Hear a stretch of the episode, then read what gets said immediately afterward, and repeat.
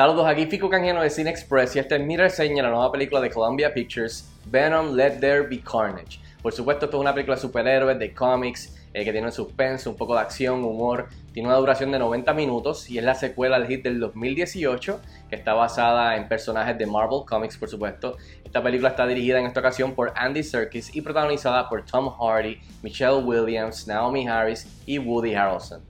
En cuestión de la historia, la película está situada alrededor de dos años, un año y medio después de los eventos de la primera película, si no me equivoco, y ve a Eddie Brock eh, intentando resucitar su carrera como reportero cuando entrevista al asesino en serie Cletus Cassidy, eh, que se convierte pues en el rival de Venom llamado Carnage. Pero rápido el grano, ¿qué tal está Venom Let There Be Carnage? Para que tengan una idea, a mí no me gustó la primera película, no terminé siendo muy fan de ella. Sí me gustaron algunos elementos eh, que resalté en aquella reseña. Eh, pero esta secuela sí me gustó, sí me la disfruté, sí me reí más y pienso que es una mejor película que la original.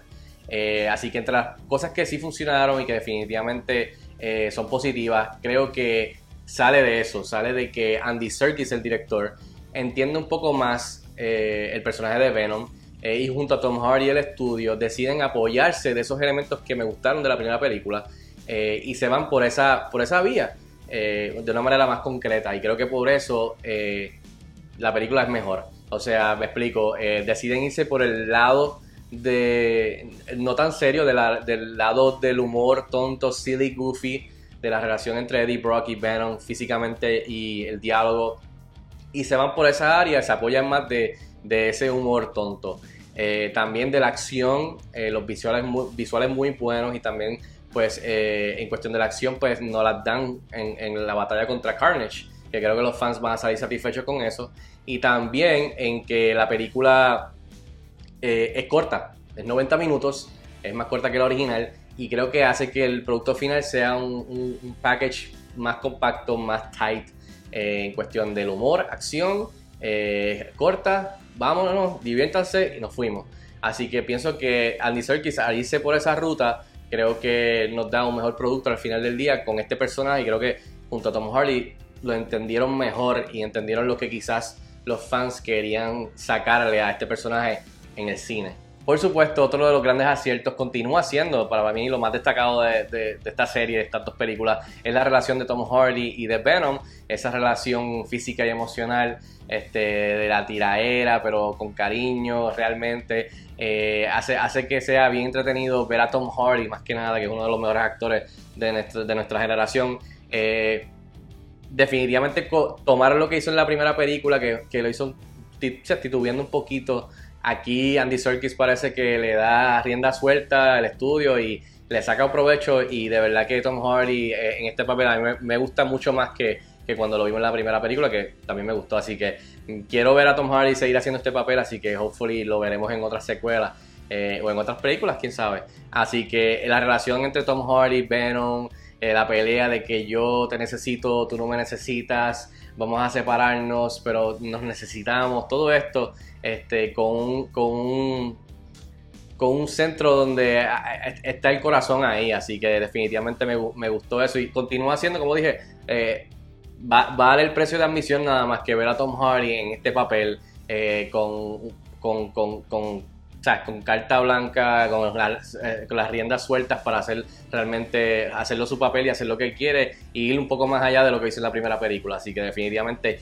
y la y Venom me gustó mucho como lo escribieron en esta película, agarrándose de ese goofiness y ese, y ese, ese, humor tonto eh, en el diálogo específicamente. Y por último, quería hacer hincapié en algo que mencioné ahorita, es que los visuales, los visuales aquí, los efectos visuales están bien nítidos, están, están bien buenos, están chéveres y más que nada eh, la acción se puede apreciar comparada a la primera película en donde los enemigos y Venom eran oscuros, negros y era de noche y no se entendía muy bien la batalla. Creo que aquí los visuales de Carnage están brutales y ver a Venom y Carnage pues es como ver un cómic hecho realidad en la pantalla grande, así que creo que los fans van a salir bien satisfechos con esto. Y la batalla, por lo menos yo salí satisfecho eh, con, esa, con, esa, con esas peleas que tienen en la película, así que no tan solo los visuales están, son mucho mejor que la original, sino que también se puede apreciar la acción con esos visuales y de la manera que Andy Serkis decidió hacer estas batallas, así que definitivamente cabe mencionar eso. Hoy casi se me olvida, hay una escena extra eh, entre medio de los créditos al final, así que quédense para ella, está brutal. Así que creo que creo que van a estar bien emocionados después de que vean esta escena. Así que no se olviden, hay una escena eh, bien grande, importante para ver qué posiblemente puede suceder. Eh, lo próximo que puede suceder con Venom, Venom y Eddie Brock. Así que no se olviden. Ahora, del lado negativo de cosas que quizás no funcionaron para mí, cabe aclarar que Venom Let There Be Carnage no es nada del otro mundo, no es una obra maestra del género de superhéroes y cómics. O sea, la vara está tan alta que, que ni tan solo dentro de las películas de Marvel Studios o de, las mismas películas de Sony de Spider-Man vieja, yo diría que esto es algo wow. Así que it is what it is. Eh, y dentro de lo que estaba tratando de hacer, creo que lo hizo mucho mejor que en el primer intento del 2018, el original. Así que, pero cabe aclarar eso. Este, es divertida, es, funny, es goofy. Yo le diría que es un, como un goofy blockbuster eh, y un good time en el cine si te gustan eh, los personajes o te gusta lo que hicieron en la primera película. Ahora, también quiero mencionar que para mí Woody Harrelson y Naomi Harris, que son muy buenos, especialmente Woody Harrelson, realmente no o sea, no terminaron haciendo nada grande. Eh, o sea, estuvieron ok. O sea, Woody Harrelson se nota que estaba pasándola bien y Naomi Harris también dentro de, los personajes que le dieron. Pero realmente no es nada del otro mundo. Ahora, eso sí, eh, para que tengan una idea, lo que quiero decir es que, por ejemplo, el personaje para mí, el personaje de Michelle Williams y el que el actor que hace del, del comprometido de Michelle Williams en la película, terminaron siendo un poco más memorables para mí que, que, Woody Harrelson y la misma Naomi Harris. Así que, pero eso soy yo.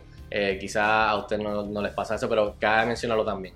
En fin, yo le doy 3 estrellas de 5 estrellas a Venom Let There Be Carnage. Estrenó hoy en cines. Si tienen la oportunidad de verla, déjame saber si estás de acuerdo conmigo o no. Escríbame en los comentarios como de costumbre y hasta la próxima. Nos vemos en el cine.